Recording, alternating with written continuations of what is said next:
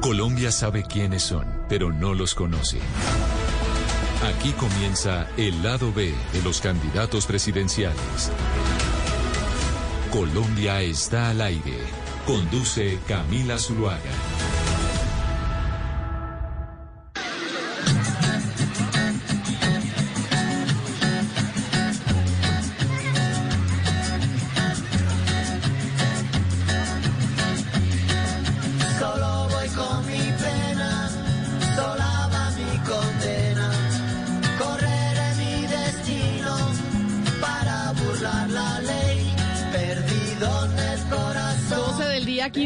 15 minutos. Aquí seguimos conectados con ustedes en Mañanas Blue. Vamos hasta la una de la tarde y hoy, como todos los viernes de este último mes, antes de las consultas interpartidistas, antes de irnos con la contienda electoral, pues estamos conociendo el lado B de los candidatos. Los oímos con sus propuestas, con la dinámica política, con quienes se van a ir, con quienes van a hacer alianza, pero poco conocemos de las personas que están ahí queriendo eh, llegar a la Casa de Nariño. Y hoy está como invitada muy especial la candidata presidencial Ingrid Betancourt. Candidata Betancourt, bienvenida. Qué placer tenerla acá con nosotros. Gracias, Camila. Un placer para mí. Acérquese el micrófono para poderla oír perfectamente. ¿No? Ok, bueno.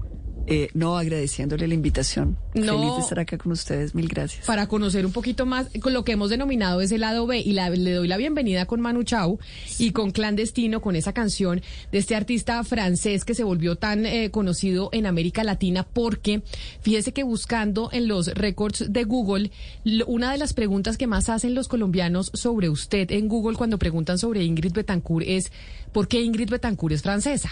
Ah, ¿verdad?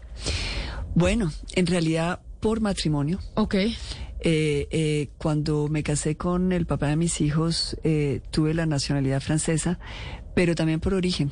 Es decir, el- la, el- la familia de mi papá era francesa, obviamente ellos habían perdido la, el rastro de ese, de ese origen, eh, pero es eh, legalmente es por matrimonio.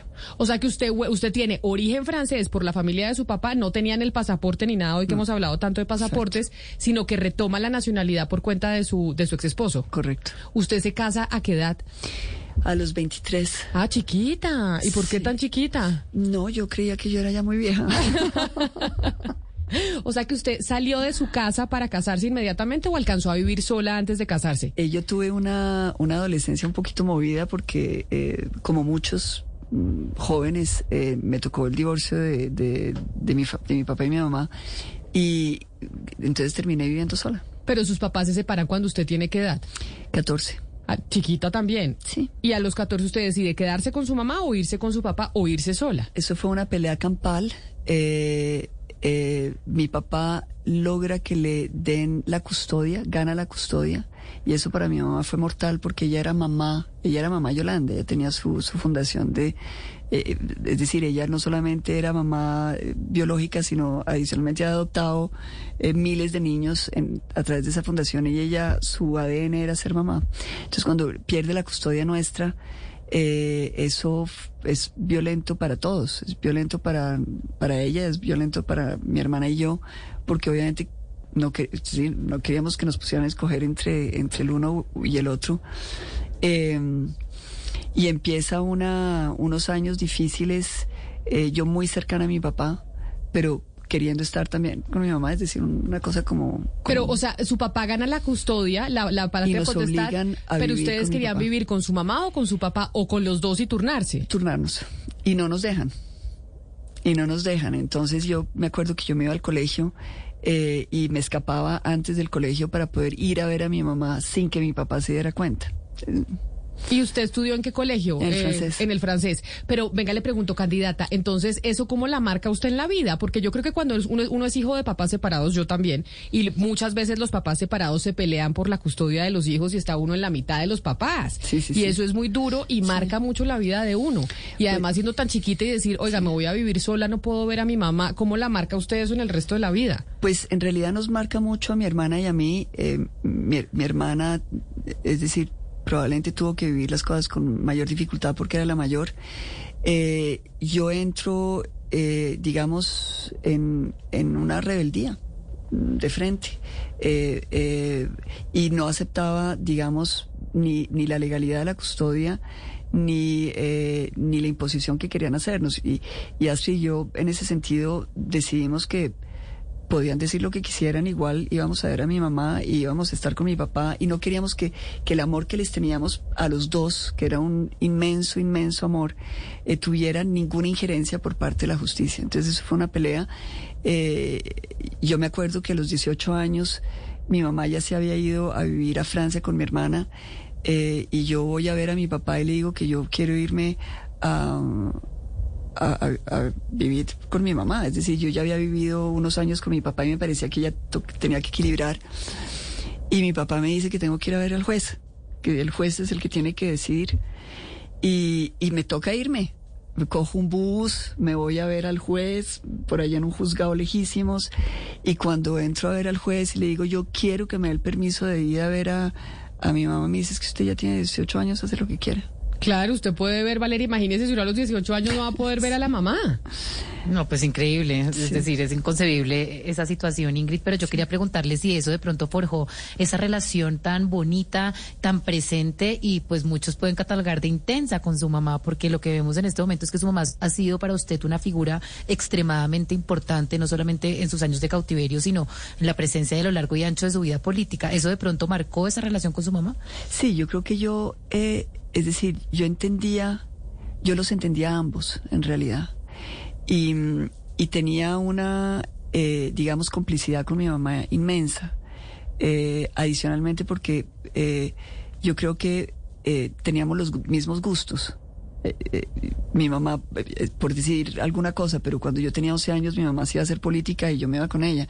Y a mi hermana le parecía el, el horror y la cosa más aburrida y a, y a mí me fascinaba. Y, eh, y siempre tuve como esa, esa complicidad con ella, pero, pero nunca, eh, es decir, yo, para mí, mi papá fue el eje de mi vida. Pero mire, Ingrid, eh, Valeria le preguntaba por la, por la manera como la marcó su mamá, mamá Yolanda, pero cómo la marcó su papá, que también es un personaje nacional. El doctor Gabriel Betancourt es el padre, el fundador del ICETEX. Es una persona reconocida en, Colombia por, todo lo que hizo. Entonces, ¿cómo lo marcó? ¿Cómo la marcó a usted también su padre? Yo tenía una relación eh, simbiótica con mi papá. Es decir, él y yo teníamos, eh, compartíamos un sentido del humor. Eh, y, éramos muy cercanos, eh, es decir, yo estaba junto a mi papá y yo instintivamente iba a buscarle la mano. Eh, era una cosa muy, muy próxima. Eh, teníamos un, un, una manera de ver las cosas, de, de, de hablar, de um, pensar, que era muy, muy cercana. Y, y, la conversación con mi papá era muy intensa y para mí era una maravilla. Es decir, yo nunca me aburría con mi papá. Pero porque él era el eje de su vida, como usted acaba de decir. Usted dice, mi papá, yo adoraba a mi mamá, pero mi papá era mi vida. Sí. Eso dicen que pasa mucho con las niñas y los papás, ¿no? Sí, yo creo que sí. Eh, éramos muy cercanos, es decir, eh, eh, cuando... A ver, voy a contar una historia que he narrado en algunas oportunidades, pero esto de pronto va a poner las cosas en, mar, en un marco. Eh, mi papá era un hombre mayor cuando nos tuvo a mi hermana y a mí. Él tenía, pues, mayor. Ahora uno dice, no, joven, pero en ese momento tenía 43 años. Entonces, sí, ahora joven, oye, pero sí. Oye, pero en esa época y él se sentía que era un papá viejo. Él asumía que era un papá viejo. Eh, y la verdad es que eh, siempre nosotros vivimos con, eh, digamos, el hecho de que mi papá tenía problemas cardíacos. Él de joven le había dado ya un, un, un ataque al corazón y yo me acuerdo que nosotros de chiquitas como que sabíamos y como que lo cuidábamos, era como... Eh, el caso es que eh, eh, cuando mi hija está por cumplir un año, eh, mi papá me pide que, y, y, acuerdo, es decir, son como los, uno tiene como esos marcos de referencia cronológica. Eh, yo estaba en ese momento comenzando a preparar el, el primer, el cumpleaños, la fiesta, la cosa, y mi papá me, me pide que lo acompañe a donde el médico y el, el, su cardiólogo, y el cardiólogo lo ve y le dice, Gabriel, te tienes que hospitalizar ya. Porque estás muy mal. Estás muy mal, es ya. Y mi papá dijo, no. Porque mi nieta cumple años mañana. No, no por eso, sino porque él tenía un evento en que le iban a hacer un homenaje y él quería estar en ese evento. Y yo le decía, pero papá, lo más importante es. No. Y, y era como, toca, es decir, era una semana después. El caso es que esa semana para mí fue un infierno de estar junto a él, mirándolo, observándolo. Y finalmente va a su evento, no pasa nada, entra a la clínica y le van a hacer una operación de corazón abierto y él tenía básicamente 80% de las, eh, de las venas eh, bloqueadas. Era una mega operación. Y, y, y yo me acuerdo que él entra a, al, a la sala, pues ya, ya está un poquito drogado, ya para entrar a, a, a la cirugía, y entonces yo, yo, lo acompaño lo más que pues yo me hubiera querido meter hasta allá, hasta acompañarlo, y, y, entonces me suelta la mano y me dice, tranquila mi amor, nos vemos del otro lado del puente. Que era como eran los puentes que le estaban haciendo, le iban a hacer puentes. Claro. Entonces el sentido del humor de él era como así.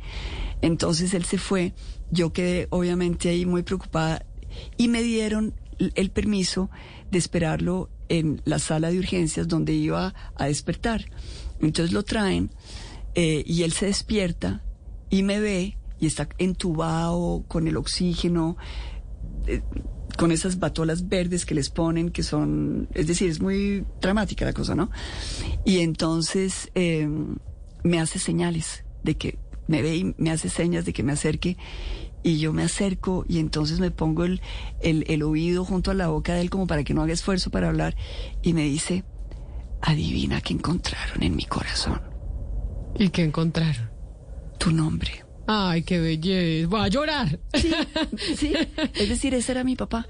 Es decir, mi papá era eso. Era... Sí. Bueno, pero me va a poner a llorar a mí, Ingrid, y acabamos de terminar llorando las dos. Pero entonces, ¿en qué momento termina usted casándose con un francés? Ya sabemos que usted está, eh, que tiene familia francesa, que no tenía el pasaporte, pero le dan el pasaporte, su mamá se va a vivir a Francia. ¿Por qué sí. termina usted con un francés? ¿Yendo a visitar a su mamá o cómo? No, porque yo me voy a estudiar a, a Francia eh, y conozco a, a, Fabrice y me acuerdo que mi papá estaba eh, muy en contra de esa relación. Ah, o sea, su papá no quería que usted se casara con, con él. un francés. No, con, con un, francés. francés. Él okay. le parecía que, es decir, que cómo nos íbamos a casar con franceses si nosotros tenemos que estar en Colombia. Es decir, era una, pero, pero yo me caso, es decir, de, comienzo esta relación con, con Fabrice. Fabrice era un hombre un poco mayor, eh, ya tenía un hijo. Ese cuadro para mi papá era, mi papá era bastante conservador, entonces eso era como, como bastante eh, difícil. Y finalmente en algún momento ellos se conocen y, y, terminan adorándose. Y la verdad es que Fabriz va a ser el hijo de mi papá. Mi papá adoró a Fabriz. ¿Cuánto tiempo duró usted casada? Yo duré, yo creo que yo duré como 10, más de 10 años casada. ¿Y de madrastra cómo le fue? Porque si él tenía un niño chiquito, ¿cómo le fue con los con, con, el hijo de él? Sí, es, fue, es, es mi hijo. Es decir, él tiene su mamá que adora, no, no voy a, si él me oye, de pronto me voy a decir. Pero mamá francesa. Belga, él es, la mamá era belga, o es belga, y ellos tienen una magnífica relación, pero obviamente él creció conmigo. Entonces, eh, yo, cuando tuve mis hijos, me di cuenta que yo quiero a Sebastián igual, igual, como un hijo. Que los quiera a los tres. A los, ¿Y por qué él terminó viviendo con ustedes y no con la mamá? Porque la mamá se casó eh, y quiso irse a vivir con, con su nueva pareja y Fabriz era un super mega papá y él quería a su niño. Él, él no, él no, él, él, realmente hizo todo lo posible por, por quedarse con Sebastián y la relación de Sebastián con su, con su papá era también muy, muy, es decir, sí, muy fusional. Entonces, eh, el niño vive con nosotros y, y, fue un regalo de Dios, es un divino. O sea que ustedes se casa a los 23 y se separa a los 33, ya con dos niñitos y pues dejando a, a su hijastro con el papá. Sí, y eso fue muy doloroso porque no pude despedirme como yo hubiera querido. Él ya estaba viviendo con su mamá. Y yo me acuerdo que eh, cuando a mí me secuestran, eh, yo, yo, es decir, como que uno, eh, claro, son años de revisar eh, al detalle la vida de uno. Esos son procesos eh, de silencio, de, de, inactividad, donde la, la, cabeza de uno comienza como a, a revisar cada uno de de, detalles de la vida y, y, yo pienso que yo no quiero morirme porque yo quiero ver a mis niños y quiero hablar con Sebastián. ¿Y se volvió a hablar usted con él o nunca Sí, más se volvieron a hablar?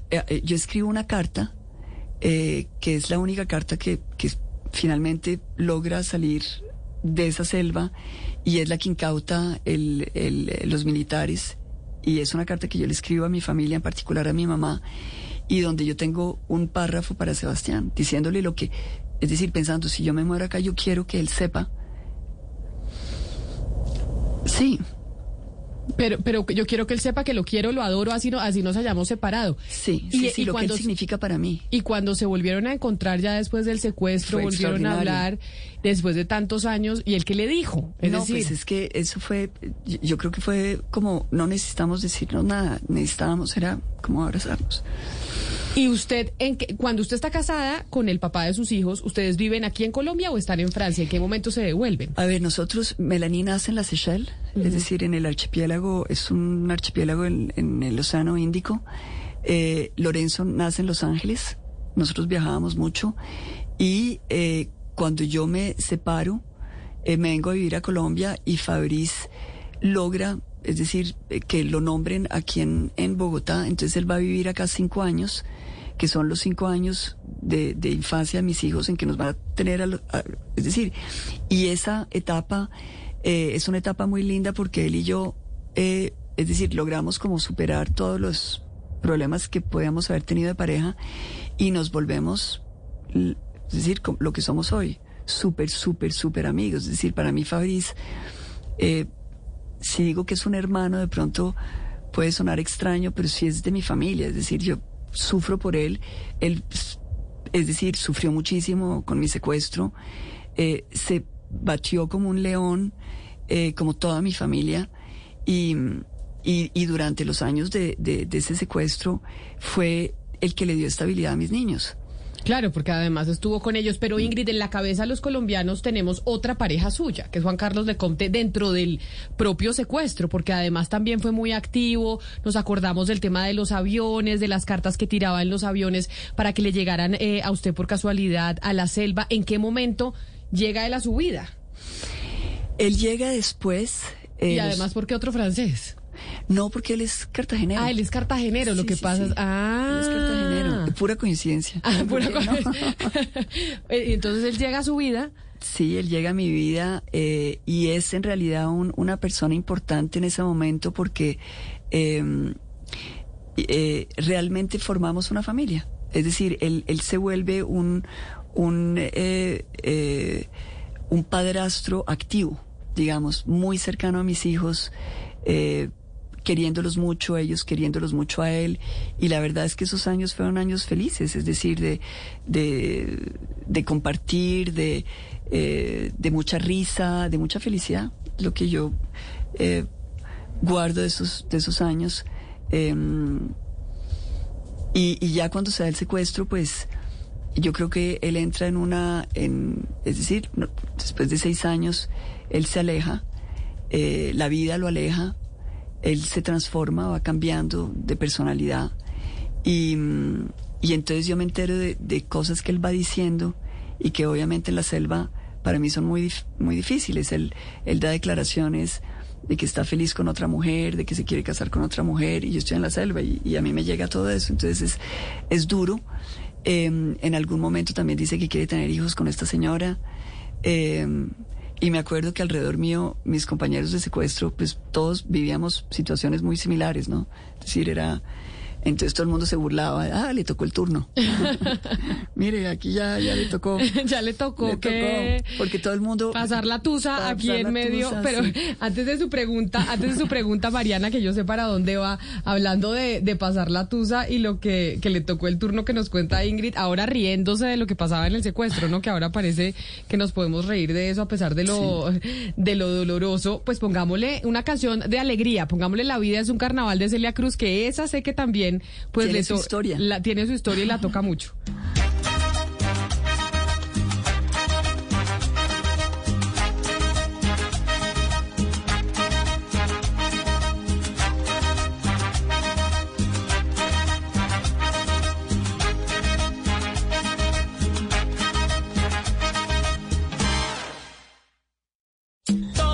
¿Qué tal es, ba- qué tan bailarina es usted? ¿Buena bailarina o no? Mire, no sé si soy buena, pero en todo caso me encanta. Es Además decir, es gran terapia. Bailar es gran terapia para el ánimo. Sí, sí, ¿Y sí. esta canción cuál es la historia? La historia de esta canción es que eh, yo tenía un compañero de secuestro que se llamaba Castellanos.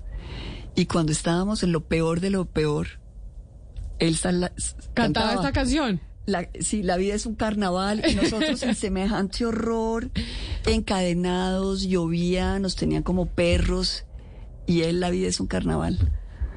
Entonces, entonces, eh, bueno, obviamente pues a todos nos daba risa porque era como la- el contraste, ¿no? Y, tenía cosas salidas como, como chistosas porque decía, yo me acuerdo en una de esas, eh, en una marcha horrenda eh, que nos había tocado subir, eh, bueno, no paso los detalles, eh, y, mis, y uno de mis compañeros había llegado llorando, es decir, del Después horror, del, del perajín que les del tocó. horror de lo que había sido. Quería tirar el equipo llorando, es decir, un, agotados, eh, y entonces, entonces, eh, Caste, Castellanos, se voltea y le dice, no, hermano, entiendes que estamos en Cambodia. Entonces, claro, en medio de ese horror, como, como e- esa, ese, ese humor negro, pues nos era terapia. Y el día de la, de la liberación, cuando estábamos eh, en el, en el eh, helicóptero, eh, que, es decir, todos amarrados, nos meten al helicóptero, muertos de la rabia, ¿dónde nos van a llevar estos? Eh, es decir, nos imaginábamos lo peor y de pronto entonces empieza toda esta cosa en que se pegan y se dan y, y nosotros amarrados mirando lo que estaba sucediendo y de pronto entonces eh, neutralizan a los dos comandantes guerrilleros que nos habían tenido, que eran eh, César y Gafas y los empelotan ahí delante de nosotros. Y, y- y la verdad es que es muy curioso porque eh, yo creo que, por lo menos a mí, no sé, los otros de pronto tienen un- una visión diferente de lo que pasó para ellos, pero yo no entendía. Es decir, como que la mente, yo estaba tan cuadriculada en el secuestro, como que yo decía, ¿por qué estos se pelean entre ellos? Para mí, hasta que el, el comandante de la operación Jaque eh, grita, somos el ejército nacional, están libres. Y empieza a cantar castellanos La vida es un carnaval. Sí. Ay, no le puedo Sí. creer. Como diciéndoles, Mariana, ¿se Sí, da cuenta? Sí, se da cuenta. Ahí, ahí. Ahí está. volteó. Ahí está. Y la vida es un carnaval. Y a ver si nos metemos eso en la cabeza que en las peores condiciones uno debería estar pensando que la vida es maravillosa. Sí, exacto. No perder el, el amor por, por la existencia. Sí. Totalmente. Y eh, Ingrid, digamos que usted tiene algo muy interesante y es que, pues, a ver, a comparación de muchos de nosotros que pues somos muy locales y nos quedamos en un lugar y vivimos ahí todas nuestras vidas, pero pues usted desde chiquita ha sido como una persona muy internacional. Usted, si no, en- si entiendo bien, pues estudió en tres colegios en tres países distintos, pero también viajó mucho, pues tuvo a sus hijos, uno de sus hijos a Los Ángeles y demás. Y pues vivió en la selva que nunca, yo creo que muy pocos de nosotros hemos visitado siquiera, por razones que pues obviamente no quisiéramos que hubieran pasado. Pero mi pregunta es, todas, o sea, estar expuesta a todas estas condiciones tan distintas, ¿cómo ha impactado su manera de ver la vida, su perspectiva de ver la vida y el mundo? Sí, eso es. eh, a ver, yo pienso que yo tengo. Eh, digamos que la conclusión de todas esas experiencias es que eh, somos todos iguales. Es decir, uno, uno, obviamente uno puede decir, hay culturas diferentes, hay idiosincrasias, pero a final de cuentas, el alma humana es igualita. Es decir, los códigos humanos, eh, las emociones humanas, el sentido del humor, es decir, hay cosas que la capacidad de, de sobreponer. Es decir, sí, hay una, yo creo que eh, una vez que uno adquiere el idioma, cu- cuando uno puede como sumergirse en una cultura y uno entiende los códigos del idioma, se da uno cuenta que son, son transposiciones eh, de, de las emociones y, y de la manera como, como, como que todos somos muy, muy iguales. Es decir, uno puede concentrarse en las diferencias. Yo me concentro en las en, en, en lo que nos hace iguales y no es solamente una cuestión de, de cultura de países, es también una cuestión de cultura de clases. Es Claro. decir, esa eh, Que es lo que dicen que se parece más, eh, realmente hay más similitudes entre las clases a nivel mundial que entre, la- que entre los mismos eh, compatriotas de distinta clase, que es lo que dicen muchos. Sí, pero también, digamos, de un corte transversal. Cuando uno, es decir, a mí me tocó vivir eh, en la en el, el- el nivel más bajo de la pirámide social, es decir, cuando uno es secuestrado, eh, uno cambia de estatus. Es Claro. decir, realmente es una cosa donde uno ya no es una persona, no le dicen a uno el nombre de uno, eh, lo tratan como un perro, lo amarran, lo abusan, le gritan, le botan la comida, lo escupen, es decir, es... Y, y uno vive en una situación de miedo constante, eh, de precariedad, eh, uno comienza a valorar un pedazo de plástico, porque eso es lo que de pronto va a hacer que uno no se va a mojar si hay una tormenta. Eh, uno eh, comienza a darle gracias a Dios de poder dormir dos horas, porque uno sabe que de pronto le va a tocar marchar toda la noche. Eh, es decir, llega la comida y lo que venga está uno como lo que sea, se lo come uno porque está uno con hambre. Eh, si uno no está enfermo, uno agradece porque uno sabe que están enfermos. Pero usted ha vivido, mejor dicho, aparte de lo del secuestro, usted venía de una vida muy privilegiada económicamente, digamos, del 0.0001% de la población en Colombia. Si usted pudo, como le decía Mariana, ser una ciudadana global, haber viajado, estudiado en los mejores colegios del país, ¿usted cree que haber sido privilegiada hizo que el secuestro le diera más duro que tal vez a castellanos o que a otros que venían de una realidad social distinta? Yo creo que a muchos les dieron mucho más duro que a mí. Yo, yo creo que yo tenía, yo, yo creo que eh, es interesante porque yo creo que lo que hace que a uno le dé más o menos duro es eh, el capital de afecto que uno tiene en la vida. Es decir, yo tenía mucho amor. Es decir, de mi familia, de siempre había sido muy amada, me había sentido muy amada, sobre todo como, como niña. Es decir, eh, tuve un- hasta el divorcio de mis papás, digamos que esos 14 años fueron de una inmensa presencia y de, una, un gran amor.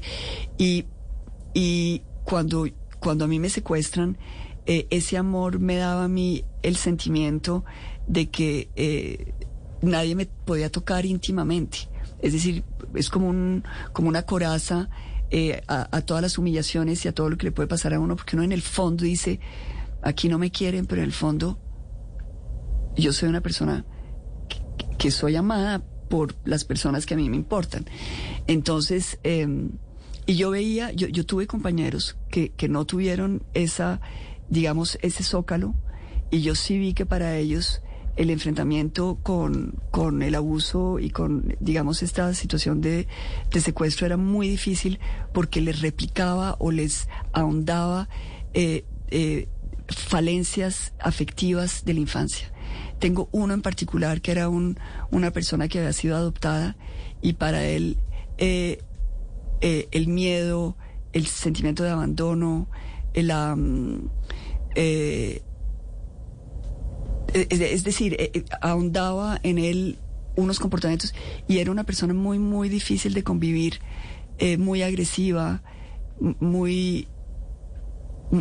Era, eh, era un hombre, eh, lo que uno hubiera podido llamar un alfa macho, una cosa así, que era la compensación, yo creo, de, de- de todas estas fragilidades internas. Entonces, em, lo que quiero decir y lo que, a, a donde quería llegar es que cuando uno vive todas las escalas, digamos, de, de, de, de las relaciones humanas, porque en, en realidad son relaciones humanas. Claro. Es decir, es como lo ven a uno, cómo lo tratan a uno, cómo lo...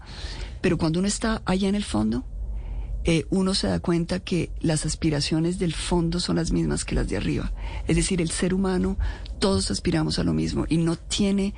eh, obviamente que el dinero, los recursos pueden facilitar Sí. cierta libertad o movilidad, pero, pero eh, a final de cuentas lo que todos Pero- estamos buscando es esa, eh, eh, eh, esa, ese reconocimiento eh, de nuestra, a través del amor. Afectivo. Sí, Sí. exacto.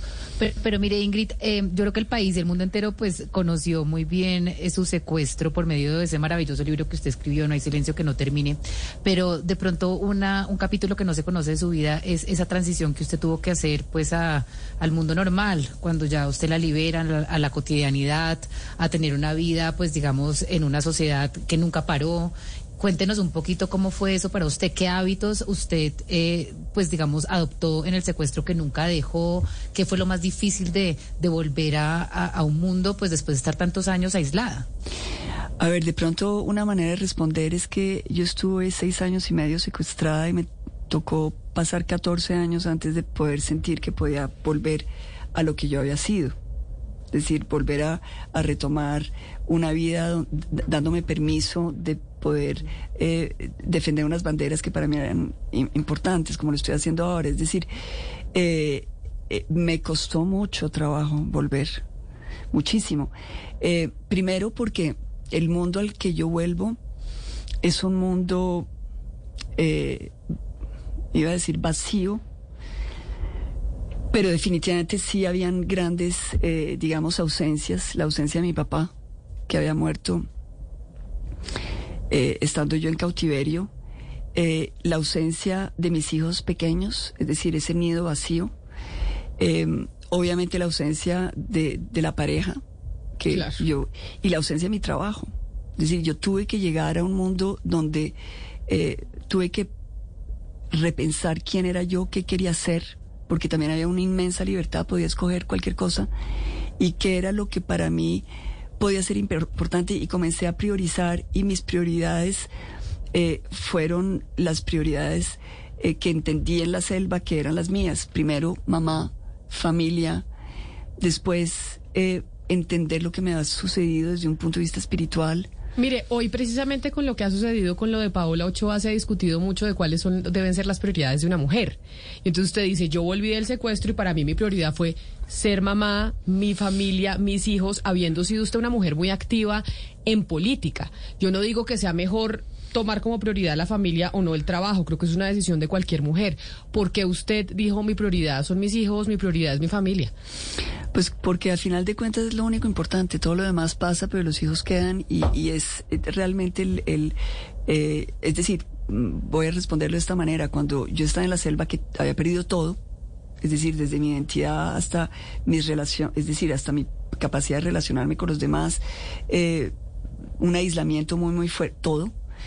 Eh, y yo pensaba que, que finalmente es lo que más me duele haber perdido. Y son los hijos. ¿Qué tan religiosa es usted y qué tanto se apoyó en la religión durante esos años en el secuestro? Porque dicen, cuando uno no es religioso y está en un momento terrible, ahí es donde se acuerda de Dios, es lo que dicen. Sí.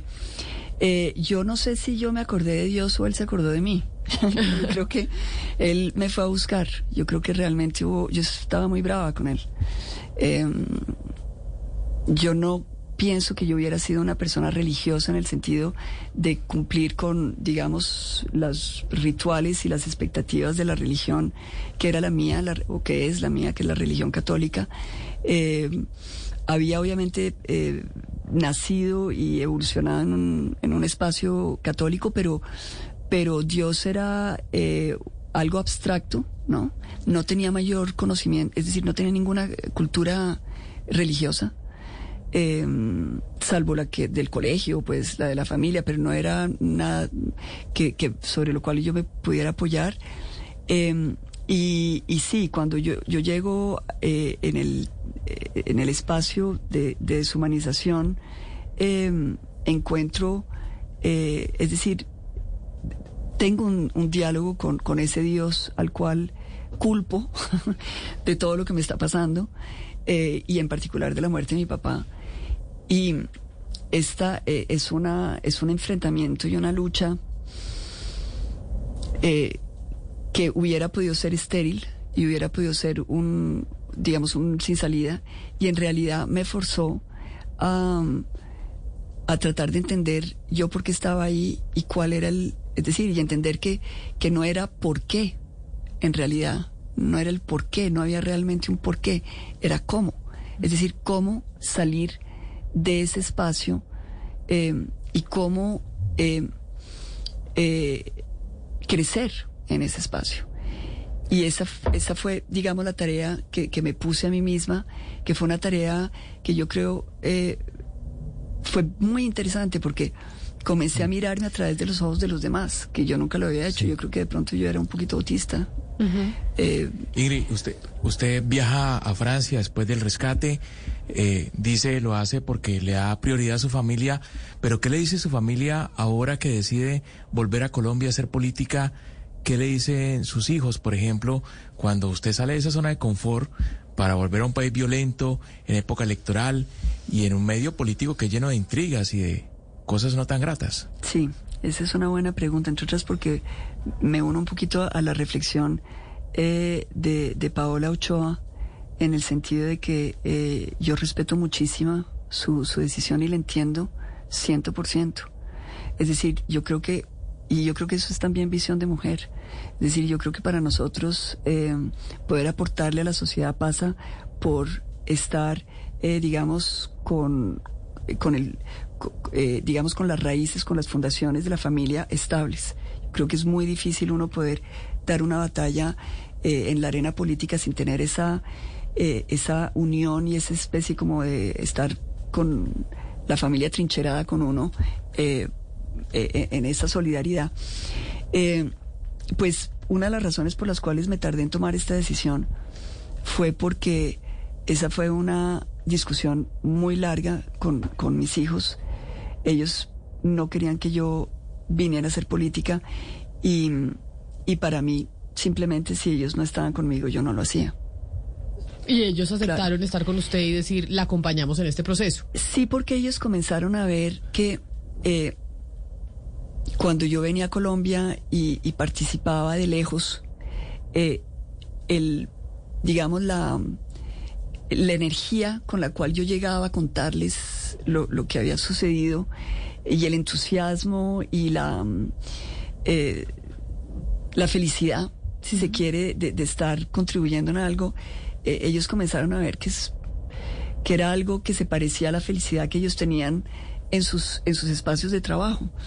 Y, y entonces es, es, esta discusión pasó de ser una discusión en términos de no nos puedes eh, quitar a la abuela de nuestros hijos, que era el planteamiento de, de, de, de inicio, a cómo vamos a hacer que tu decisión de vida no nos afecte como familia. Uh -huh. Entonces ahí entró eh, eh, unas discusiones muy, muy de fondo que muchas tenían que ver con seguridad y hasta que yo no pude, eh, digamos, comprobar que yo no solamente iba a tener un esquema de seguridad aquí en Colombia, sino que iba a tener apoyos eh, eh, que iban a reforzar, porque sí hay un traumatismo en la vida nuestra de mi familia. No, que fue... pues ni más faltaba, por supuesto. Sí. Después de ocho años, después de tantos años de secuestro, es, es natural que quede un traumatismo frente a lo que pueda pasar. Y también frente a las circunstancias del secuestro. Porque es que eh, lo que a mí me sucede en el momento del secuestro es que a mí me quitan los escoltas. Eh, me dicen que ellos no pueden acompañarme. Eh, los escoltas, mi jefe de escoltas me dice, pero tranquila, doctora, usted vaya, que usted sí puede ir.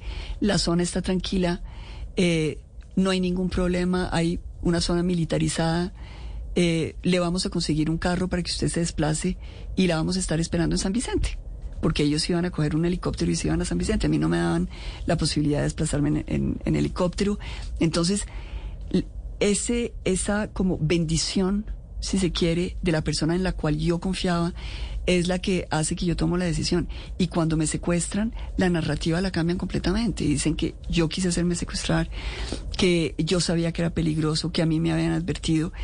Entonces cuando, es decir, uno con el tiempo uno dice, bueno, esto no puede volver a suceder. O sea, usted, usted, ustedes garantizaron con sus hijos para que usted pudiera volver a la política que todos estuvieran seguros Pero y que no todos tuvieran eso, protección. No solamente eso, que yo pudiera tener unos asesores que estuvieran mirando lo que estaba pasando en seguridad eh, in situ de una manera que yo como candidata o como colombiana o como lo que sea no voy a ver, porque en realidad uno uno uno tiene filtros y uno no ve cosas. De pronto, entonces yo sí necesitaba tener la seguridad de que iba a tener personas alrededor mío que iban a estar mirando eso que yo de pronto no iba a ser capaz de, de, de identificar.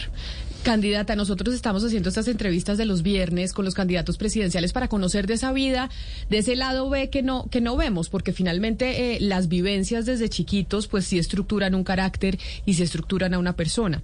Y por eso quiero eh, preguntarle usted qué tan egoísta o qué tan generosa se considera. Y le hago esa pregunta ¿por qué? Porque eh, digamos que muchas cosas se han dicho suyas cuando Clara Rojas salió, se habló de una relación un poco eh, difícil y hablaban de que tal vez usted había sido un poco egoísta este fin de semana o hace 15 días Daniel eh, Samper Papá escribió una columna diciendo que antes de que usted llegara a la coalición de la esperanza él había advertido que usted uno, no era una buena persona porque usted era egoísta y después posteriormente cuando vimos el, el debate de la coalición de la esperanza vimos a Alejandro Gaviria diciendo lo mismo. Entonces, Bueno, Alejandro Gaviria dijo de todo. claro, aunque no me quiero meter en política ni sino quiero meterme en la parte personal de eh, hay unos somos más generosos que otros y por eso y por eso eh, le hago la pregunta qué tan generosa o egoísta se considera usted en la vida teniendo en cuenta esos episodios que le acabo de mencionar Sí, yo creo que eh, yo soy una persona eh, que tiene una relación con la generosidad eh, eh, muy especial en el sentido de que para mí es como es uno de los rasgos que yo busco en las personas. Es decir, eh, eh, la generosidad para mí es, es una de las cualidades sine qua non en un ser humano. Ahora, eso no quiere decir que porque yo las busque lo sea. Y, y yo siempre me estoy como observando, eh, porque yo siento que la vida a mí me ha dado mucho y, y quiero dar eh, igual o más de lo que he recibido. Entonces, eh, eh, el, el te- bueno, ahora el tema del egoísmo es un tema muy complicado porque eh, alguien decía que es egoísta el que no piensa en mí.